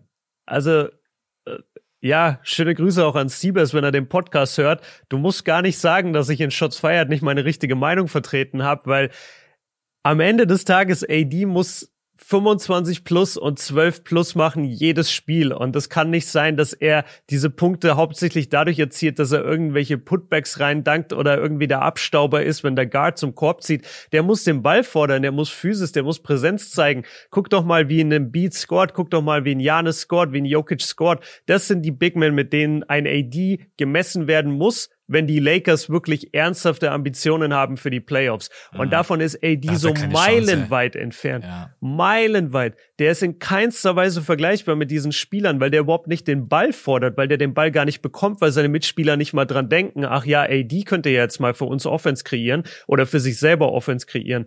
Also dass dieses eine Spiel von AD, ich habe mich ja auch gefreut für ihn, 38 und 14 oder was er da hatte, es war ja eine krasse Statline wirklich und einer der seltenen Lakers Wins, aber du kannst mir nicht erzählen, dass das jetzt, wie du sagst, der Schalter war, weil ich glaube bei den Lakers genau einem Spieler, dass er einen Schalter hat und das ist Austin Reeves. Nein, Spaß, das ist LeBron James. LeBron James hat den Playoff-Schalter. Der hat so oft genug bewiesen, dass er das hat. Ja. Nicht mal ein Anthony Davis hat diesen Schalter. Ein Westbrook, ich glaube, der Schalter ist seit sechs Jahren einfach kaputt. Ich glaube, mhm. seit der Triple-Double-MVP-Saison klemmt der Schalter. Und alle anderen haben keinen Playoff-Schalter. Wo denn? Die haben doch noch nie irgendwas in den Playoffs gerissen. Ja, das stimmt. Playoff Experience ist natürlich auch. Ja, aber wir brauchen gerade gar nicht von den Playoffs reden. Die stehen bei 3-10. Ja, die Leute davon reden, reden dass du, dass du an die 12 kommst. Ja, und die Leute reden gerade wirklich, und jetzt langsam ist es ein Thema, was man wirklich mal ins Auge fassen muss, äh, dass die Pelicans den Swap haben mit den Lakers. Mhm. Mhm. Und wer wirklich bei den Lakers glaubt, dass die Pelicans sagen, nee, machen wir nicht. Wir behalten unseren Pick. Wenn die Lakers irgendwie die Nummer 2 oder 3 Pick bekommen und die Pelicans vielleicht irgendwie, keine Ahnung, den 16., 17., ne, der lebt, glaube ich, auch in der Traumwelt. Also als GM würde ich sagen, hey, ich habe euch überhaupt nichts zu, ich schuld euch gar nichts. Mhm. Wir swappen, wir nehmen euren Pick. Also, aber jetzt kommen am Freitag ja wieder Dennis Schröder und Thomas Bryant zurück. Das ist vielleicht noch mal so ein bisschen kleiner Hoffnungsschimmer und dass vielleicht noch mal irgendwie neuer Schwung mit reinkommt. Ich glaube, die können beide schon helfen. AD kann dann wieder hauptsächlich auf der 4 spielen. Dennis Schröder hilft trotz hoffentlich durch seine Shot Creation. Ähm, ob der Dreier, der Dreier von Dennis Schröder ist jetzt auch nicht gerade der, wo du sagst, ja, da setze ich jetzt mein Leben aufs Spiel. Wenn ich einen Wurf brauche, Dennis Schröder Dreier. Aber er kann Aber, schon helfen. Ja, er kann zum Beispiel auch wieder damit helfen, dass Dennis ein sehr guter Slasher ist und dann kommt auch wieder AD mit ins Spiel. Ich will das ja gar nicht zu sehr runterreden, quasi, dass AD da eine super Anspielstation immer ist, sowohl für den Lob als auch für den Durchstecker, sondern das ist ja sehr gut. Und selbst solche Leute hast du nicht unbedingt äh, viel in der NBA, die mit solchen guten Guards dann auch zusammenspielen können. Mit Slasher das, meinst du jemand, der gut drivet, oder? Genau, der, der gut ja. zum Korb kommt. Bei und Slasher dann aber einige, Dennis Schröder ist der neue Derrick Rose, der jedes Mal zum Korb zieht und dann über dich drüber stopft. Als Ach so, Slasher, nein, nein, ja, nein, nein, nein, überhaupt nicht, sondern er, er, er kommt halt gut zum Korb, das ja, meine ich. Ja, Und ähm, dann fehlt es ihm aber meistens halt am Finish, weil er eben nicht die Derrick Rose Defense hat. Ist er, äh, sorry, die, die, die, die Derrick Rose Athletik ist ja irgendwo logisch. Aber er kann dann eben den Ball gut auf AD bringen oder auf einen Shooter draußen. Auch wenn die Shooter natürlich sehr selten sind in LA, aber vielleicht findet er ja mal einen, vielleicht auch auf der, auf der Zuschauertribüne. Am Ende des Tages, die Lakers sind gerade so weit davon entfernt, überhaupt sich groß um die Playoffs Gedanken zu machen. Das einzige große Ziel, was die gerade haben können, sind die Play-ins. Mhm. Und selbst das ist schwierig. Wenn du dir die Tabelle anguckst, wen haben wir aktuell vor ihnen? Wir haben Thunder und Spurs vor ihnen. Da würde ich noch ein Argument finden, dass sie wahrscheinlich, dass Thunder und Spurs einfach von selber schlechter werden und dass die Lakers da vielleicht drüber kommen. So, dann wärst du an der 12. Dann hast du vor dir immer noch die Timberwolves, die Kings, die Pelicans, die Clippers, die Mavs, die Warriors. Also sag mir ein Team von denen, was da runterrutscht. Warum sollten die schlechter Aktuell sein als die Lakers? Aktuell das einzige keins. Team, was noch ein Fragezeichen hat, sind die Jazz. Vielleicht fangen die Jazz jetzt wirklich aktiv an, alle Leute zu traden und es wird getankt ohne Ende. Dann könnten die Lakers tatsächlich über den Umstand, dass einfach vier Teams tanken wollen, dann könnten sie über diesen Umstand vielleicht an die zehn kommen. Ja, aber da sind wir wieder bei dem Thema, was wir vorhin hatten. Die Lakers müssten erstmal sieben Spiele gewinnen, um überhaupt dahin zu kommen, wo die Jazz gerade schon sind. Also zehn. Zehn Siege. Ja. Das ist, das glaub, das glaube ich nicht. Und ich muss auch sagen, die Hoffnung ist da, weil auch die Kings sind zum Beispiel für mich, auch wenn die jetzt gerade nur an der 9 stehen, wären für mich zum Beispiel eine positive Überraschung. Also die Kings haben jetzt drei Spiele in Folge gewonnen. Die Aaron Fox spielt gerade überragend zu Bonus unterm Korb. Die Warriors werden sich fangen, die Timberwolves. Bei den Timberwolves bin ich echt skeptisch.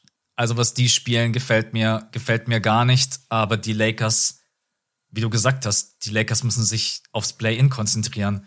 Da irgendwie reinkommen und dann übers Play-In in die Playoffs. Und dann spielst du mhm. in der mhm. ersten Runde.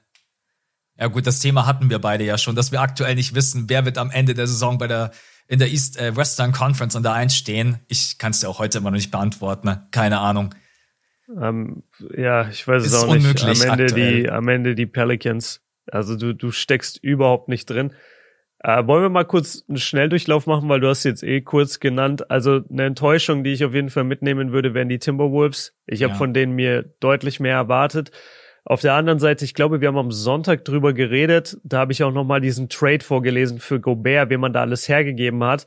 Und dass man da eben schon halt eine Menge dieser Identität von dieser Mannschaft auch hergegeben hat. Und egal wie sehr Patrick Beverly immer belächelt wird, ich glaube schon, dass der gerade für ein junges Team unglaublich wichtiger Führungsspieler ist und war. Und ich glaube, dass die so weit gekommen sind zuletzt, hat auch einfach daran gelegen, dass er mit im Lockerroom war und dass er dieses Team eingeschworen hat. Jetzt gerade, wer ist denn der Leader in dieser Mannschaft? Ist es D'Angelo Russell? ist es ein Anthony Edwards, ist es ein Carl Anthony Towns, das sind ja alles keine sie Jungs, die dafür. Die da aktuell. Genau, und, und sie haben auch nicht so wirklich so einen Veteran, der, der, der die Jungen irgendwie in Check hält, so wie eben letztes Jahr Beverly, ähm, der dir da auch mal eine Ansage und sowas macht. Das haben die, glaube ich, aktuell alles nicht. Dann haben sie diesen Gobert-Fit, der neben Towns jetzt doch nicht so gut funktioniert. Sie haben kein Ball-Movement. Äh, Anthony Edwards verweigert einfach oft, sich zu bewegen überhaupt auf dem Feld ist eine ganz schwierige Situation. Also das könnte diese Saison tatsächlich sogar sehr ugly enden bei den Timberwolves. Ja, ja definitiv. Also Timberwolves haben wir jetzt, glaube ich, auch schon ein paar Mal drüber gesprochen und am Wochenende im Patreon-Pod auch groß.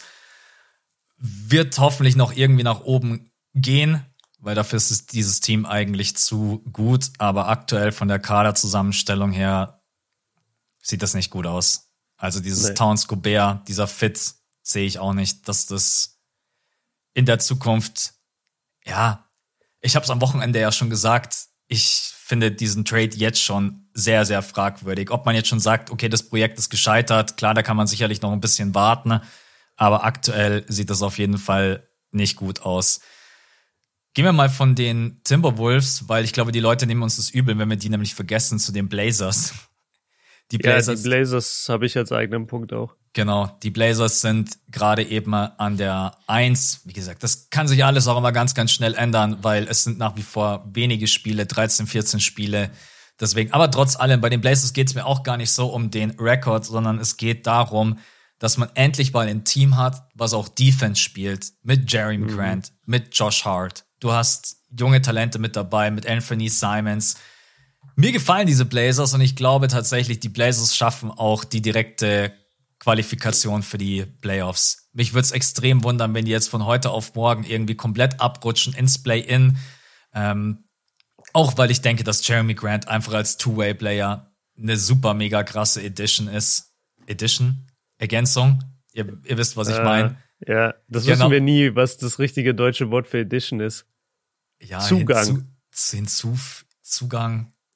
Neuzugang. Glaub, man, Neuzugang. Ja, Neuzugang ist gut, ja. Neuzugang, ja da haben wir das Ding. Genau, deswegen ist es ein Team. Ich glaube auch, dass Damian Lillard tatsächlich ähm, noch einen kleinen Ticken besser spielen kann, auch wenn seine offensiven Zahlen schon sehr, sehr gut aussehen mit 28,6 Punkten. Ja, ist ein geiles Team. Nurkic, Shaden Sharp, der hoffentlich äh, sich bereit erklärt, beim Dunk-Contest mitzumachen. Da würde ich mich sehr, sehr freuen. Mhm. Genau, deswegen. Also die Blazers sind für mich auf jeden Fall eine, eine Überraschung dass es so gut funktioniert. Aber die Kaderzusammenstellung ja. gefällt mir einfach. Man hat On-Ball Shot Creation mit Damian Lillard, mit Anthony Simons, man hat mit Nurkic einen sehr, sehr guten Center. Man hat mit Jeremy Grant, Josh Hart zwei extrem gute Verteidiger. Jeremy Grant gerade auch offensiv, ja, mit ganz, ganz wichtigen Buckets. Deswegen sind die Blazers für mich eine Überraschung und ich freue mich für dieses Team und auch für die Fans. Ja, es ist eine Top 10 Defense in der NBA, aktuell Rang 7. Mhm. Sie haben die individuellen Verteidiger, sie haben eine gute Team-Defense. Du musst dir vorstellen, sie schaffen das alles, obwohl ihre zwei wichtigsten Spieler Anthony Simons und Damian Lillard sind, die jetzt beide also nicht dafür bekannt sind, gute Defensivspieler zu sein und auch vor allem wegen ihrer Größe oft overpowered werden können.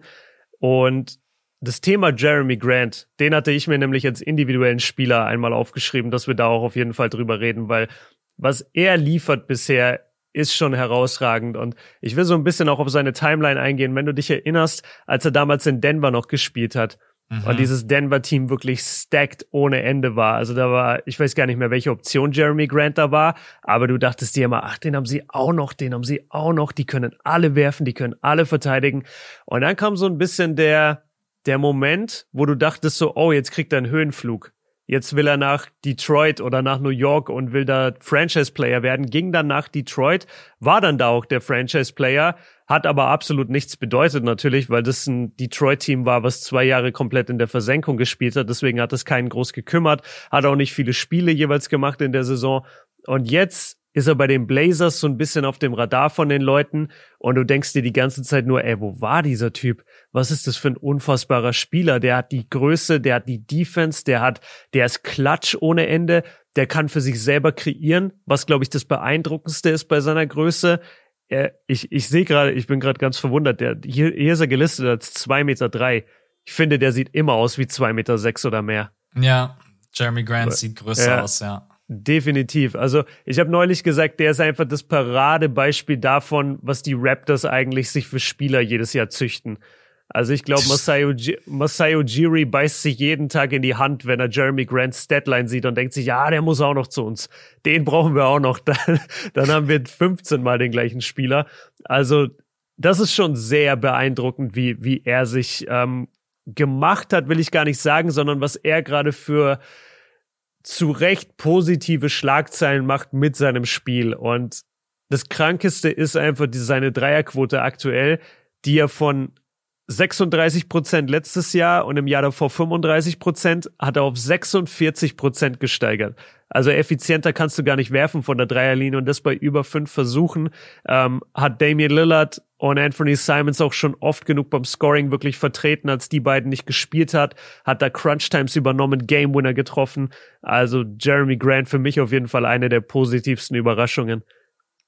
Ja, es ist, also ich freue mich auch für ihn. Ich war damals auch ehrlich gesagt ein bisschen angefressen, als er von Denver wegging. Im Sinne von, ja, was ne? du gerade eben schon angesprochen hast, so Höhenflug. Ja. Weil ich mir heute auch immer noch denke, man, wärst du gerade bei den Nuggets. Ähm, Boah, und jetzt krank. auch ohne ihm nahe zu treten zu wollen, ähm, als Ersatz für Michael Porter Jr., der halt einfach ein unglaublich schlechter Verteidiger ist, dass man mhm. vielleicht MPJ irgendwie so von der Bank bringen kann. Stell dir mal vor, was das für ein Team wäre mit Jeremy Grant. Aber ja, ja hat dann bei den Pistons, vielleicht kann man aber auch sagen, vielleicht hat ihm die Zeit bei den Pistons gut getan, dass er einfach mal zwei Spielzeiten sagen konnte, okay, gib mir einfach den Ball, ich bin hier der absolute Go-To-Guy. Das kann natürlich auch absolut sein. Und jetzt bei den Trailblazers ist er, glaube ich, zufriedener, mehr als nur zufrieden mit seiner Rolle. Manchmal ist er die erste Scoring Option, manchmal ist er die zweite, manchmal auch die dritte. Und das macht ihn ja auch einfach so unglaublich wertvoll, weil er einfach im Catch and Shoot seine Dreier trifft, weil er selber kreieren kann, weil er ein unfassbarer Athlet ist. Also auch wenn du Jeremy Grant zum Korb schickst, mhm. dann halte den erstmal auf.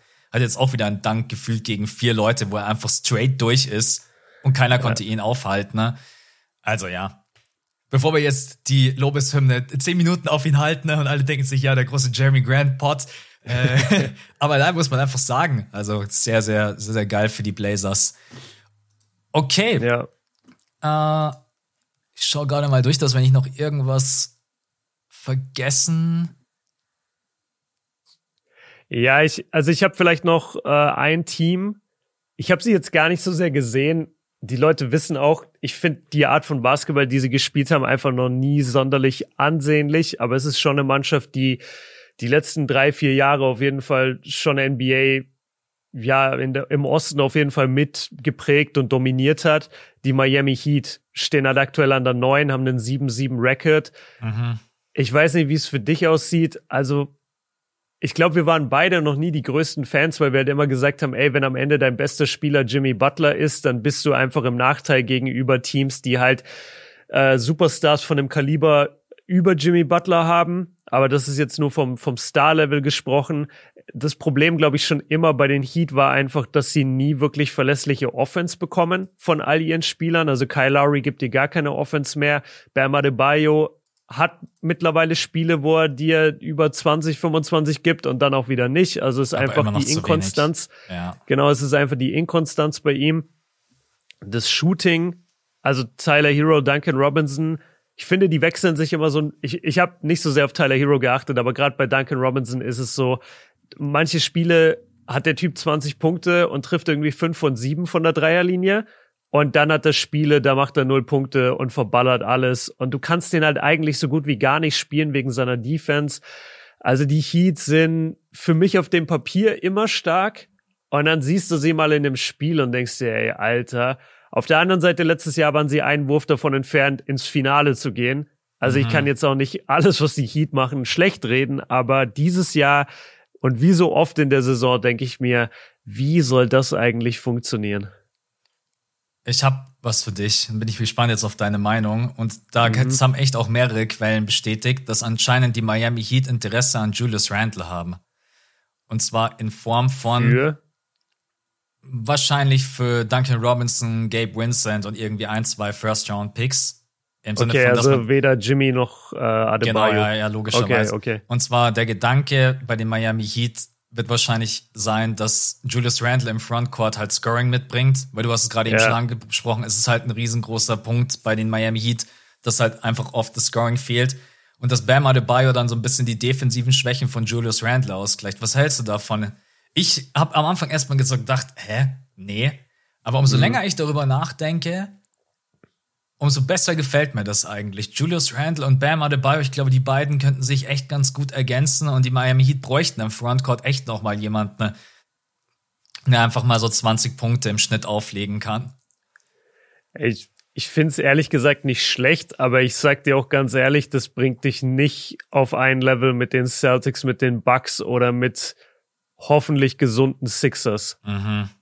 Ja, das ist sowieso schwer. Wenn, wenn Julius Randle jetzt der große Retter deiner Franchise sein soll, dann frag mal die Knicks, wie gut sowas läuft.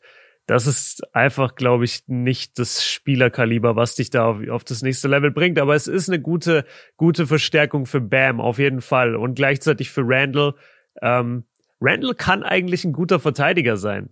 Randall ja, hat ja wirklich eine, eine Menge Power auch. Der, der kann vor allem bei, bei Post-Ups und so dagegenhalten unterm Korb. Der könnte eigentlich sogar mehr defensiv machen, müsste sich in Miami aber noch mehr auf die Offense fokussieren und hätte Bam als Versicherung hinter sich. Also würde er wahrscheinlich defensiv jetzt nicht unbedingt zulegen in Miami. Ich denke, ja, doch. Ich denke schon, dass eine gute Ergänzung ist. Meine Frage wäre nur, warum macht New York das?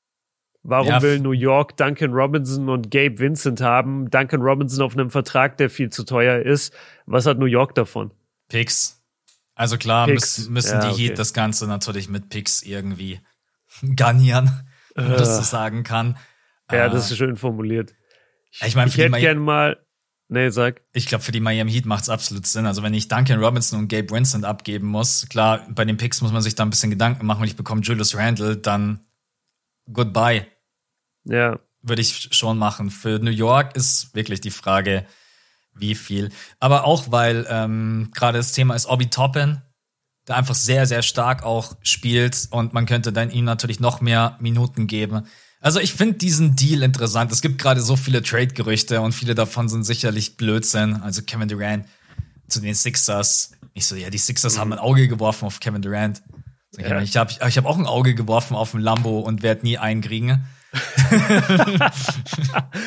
okay. Ja, oder keine Ahnung, was gibt's noch? Ja, genau, die Lakers und wieder Bradley Beal, wo ich mir so denke, ja, schön, cool. Ich habe vor dem Pod habe ich zu Björn gesagt, das sind dann immer so diese geilen Gerüchte, dass die die Barfrau äh, an der fünften hat gehört, da war der GM auf dem Bierchen und der hat ihr erzählt. So ist dann ja. immer so die Quelle, die Source. Und das ist dann Warte. immer so wenn Bradley Beal in diesem Sommer dafür, dass er noch nie irgendwas gerissen hat in Washington, den größten Vertrag in NBA History unterschrieben hat und dann dafür belohnt wird, ein paar Spiele into the season getradet wird nach LA, um mhm. dort mit LeBron James zu spielen, ey, dann hat er Leben durchgespielt. Er hat ja auch noch den Trade-Kicker, oder? Also er, hat den Tra er, er kann den Trade vetoen, er kann jeden Trade dieser Welt vetoen aber ja. ich schätze mal, nach LA würde er gehen. Ja, das, das ist anderes nicht. Level, ey. Der Typ hat den fettesten Vertrag in NBA History unterschrieben. Und nach ein paar Monaten würden die Wizards sagen, ja, nee, sorry, wir müssen dich traden, Bro. Und er sagt, ja, okay, dann gehe ich halt nach LA. Muss ich, muss ich dann halt machen. Warum geht eigentlich Bradley Beer nicht nach Miami? Wäre das nicht ein Trade? Ja. Wäre wär Miami eigentlich nicht interessant für den? Ja, wäre für mich für ihn und, und umgekehrt auch. Destination, ja. Destination. Genau. Aber das hat irgendwie nie so wirklich stattgefunden. Und dieser neue Vertrag macht es natürlich auch gerade nicht leichter, weil ein Typ, der jetzt irgendwie, ich habe keine Ahnung, ich will es eigentlich auch gar nicht vergessen, ich habe es verdrängt, irgendwie 50 Millionen pro Jahr verdient. Ich weiß gar nicht, ob die ja. Extension schon läuft oder ob die erst ab nächstes Jahr greift. Ähm, den musst du ja natürlich, das musst du auch erstmal gematcht bekommen, dieses Gehalt. Ja, ich sag dir sein Gehalt. Dieses Jahr 43, nächstes Jahr 46, danach 50, 53 und dann eine Player Option im Jahr 2026. Also eine Player Option für 57 Millionen. Mhm. Ja, diese ja. Player Option kann man eigentlich auch rausstreichen. Kann man sagen, nehm, ja, nehm er nimmt die ja eh. Ja, genau. als wenn jemand, ja, 57 Millionen. Na, da schaue ich lieber nochmal, ob es bessere Optionen gibt. So. Schau, schau ich mal, wie ich, wie ich so auf dem freien Marktwert bin. Ja, so als wenn der nochmal irgendwie. Ja, aber auf jeden Fall Beal bei den Heats könnte ich mir echt auch gut vorstellen. Aber das wird, ja. glaube ich, nicht passieren. Weißt du, wer mir gerade eingefallen ist, ich dachte dauernd, ey, warte mal, die Heat haben doch jemand, den ich die ganze Zeit vergessen oder der die ganze Zeit noch nicht gespielt hat. Äh, die haben immer noch Victor Oladipo. Ja. Das ist so ein bisschen der Bradley Beal von vor ein paar Jahren, finde ich. Das stimmt. Also vor ja. den ganzen Verletzungen, da war Depot schon wirklich ein sehr guter Spieler, aber ein richtig ja, guter Spieler. Jahr, letztes Jahr acht Spiele, im Jahr davor vier Spiele. Also der ist, ich glaube, den sein Körper macht es einfach nicht mehr mit, ganz ehrlich. Leider. Ja, das ist auch, ja, Kyle Lowry ist auch so ein Spieler, bei dem ich mir denke. Ja, aber der ist wenigstens alt und hat schon was erreicht. Oladipo, Oladipo hat seit der, seit ja, der ist Oladipo 27, 28? Der ist, der ist 29, glaube ich. Ja. Nee, 30. 30 ist der, aber der hat nicht mehr, boah, der hat 2019, da war er 26 Jahre alt, da hat er 36 Spiele gemacht für die Pacers. Seitdem hat er nie wieder mehr Spiele gemacht als 30. Ja, leider. In einer Saison. Also die Karriere ist einfach vorbei. Sorry, das ist nicht mehr der Spieler. Das ist echt sehr, sehr schade, weil Oladipo war bei den Pacers auch so ein krasser Athlet. Das vergisst ja. man leider auch ja. mittlerweile schon wieder, wenn jemand dann, und das zieht sich ja jetzt schon seit drei, vier Jahren. Weißt du, wie der ein bisschen war? Der war so ein bisschen skinny Donovan Mitchell. Mhm. Oladipo. Wenn ja. ihr wissen wollt, wie der gespielt hat, der war skinny Donovan Mitchell. Und hier steht jetzt auch wieder Player Injury. Und das ist, ähm, warte, has not played the season and is not believed to be close to returning to action. Also, der wird auch ja. dieses Jahr wahrscheinlich nicht groß spielen. Apropos Action, Erst, äh, ich habe heute früh, habe ich gedacht, ich sehe nicht richtig, dass Jaron Jackson Jr. sein Debüt geben wird. Wirklich, so schnell? Ja, so schnell, richtig. Ich habe dann auch gedacht, ja, ey, habe ich irgendwas nicht mitbekommen? Dann habe ich auch die Kommentare durchgecheckt und alle so, hä? Das hieß ja. doch Januar. Ja, so, genau. Er hatte ja eine Fußverletzung und wurde auch operiert und dann so, die Grizzlies, ist uns doch egal. Der ist jetzt wieder back. Der spielt jetzt einfach gefühlt drei Monate früher als eigentlich angekündigt. Weil ich glaube, ich habe ja. noch in irgendeinem der letzten Pods haben wir noch über die Grizzlies gesprochen, über Jaron Jackson Jr. und wie wichtig er auch für das Team ist und auch bezüglich Ranking und hoch und runter. Ich glaube, das war bei dem hoch und runter, was wir gemacht haben von ähm, den Conference Rankings. Und jetzt heute in der Früh lese ich einfach, ja, Jaron Jackson Jr. gibt jetzt übrigens sein Debüt. Nee, habe ich noch gar so. nicht gehört. Aber ja, spannend. Okay. Äh, wir könnten jetzt natürlich auch noch irgendwie ewig weitermachen. Aber ich glaube, wir haben jetzt somit die größten Überraschungen und Enttäuschungen. Ja, denke ich auch. Noch ja. eine schöne kleine, da, da musst du jetzt gar nicht groß drauf eingehen. Also, wir haben jetzt zum Beispiel nicht über die Cavs geredet, die, mhm. glaube ich, eine der größten Überraschungen dieser Saison sind, aber wir haben das Gefühl, Leute, wir haben schon hundertmal über die Cavs geredet, weil wir die beide extrem feiern.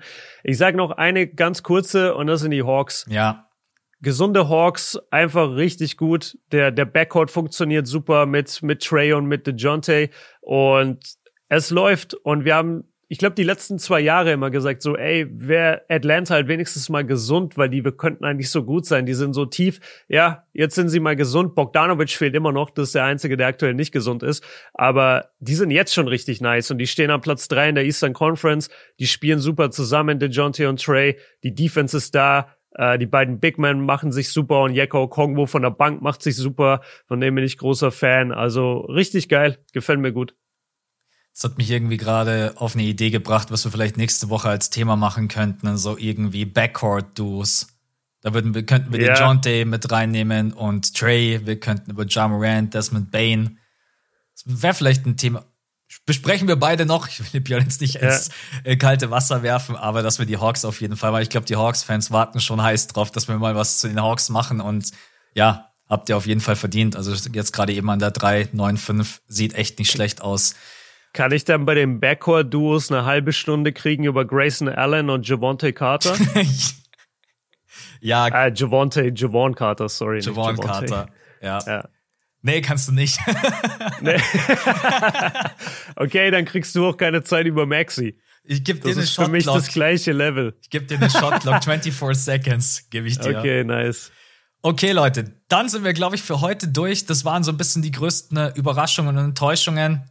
Zwischendurch, weiß ich, 10, 10 15 Minuten hatten wir irgendwie so ein bisschen History-mäßig Corner mit dabei. Genau, und ansonsten, ja, cool. äh, ja. Dann hören wir uns wieder am, äh, für die Patronen wieder am Wochenende, Sonntag in der Früh, äh, patreon.com slash das fünfte Viertel, wenn ihr Bock habt, uns zu unterstützen. Wir freuen uns über jeden einzelnen Patronen, dann macht das sehr, sehr gerne. Und für alle anderen dann wieder ganz normal am Mittwoch äh, nächste Woche. Björn, an dich danke, gute Besserung natürlich, dass du hoffentlich ja, bald wieder zu 100% fit bist. Hat und Freunde, an euch einen schönen Tag. Danke fürs Reinhören. Bis zum nächsten Mal. Ciao. Ciao.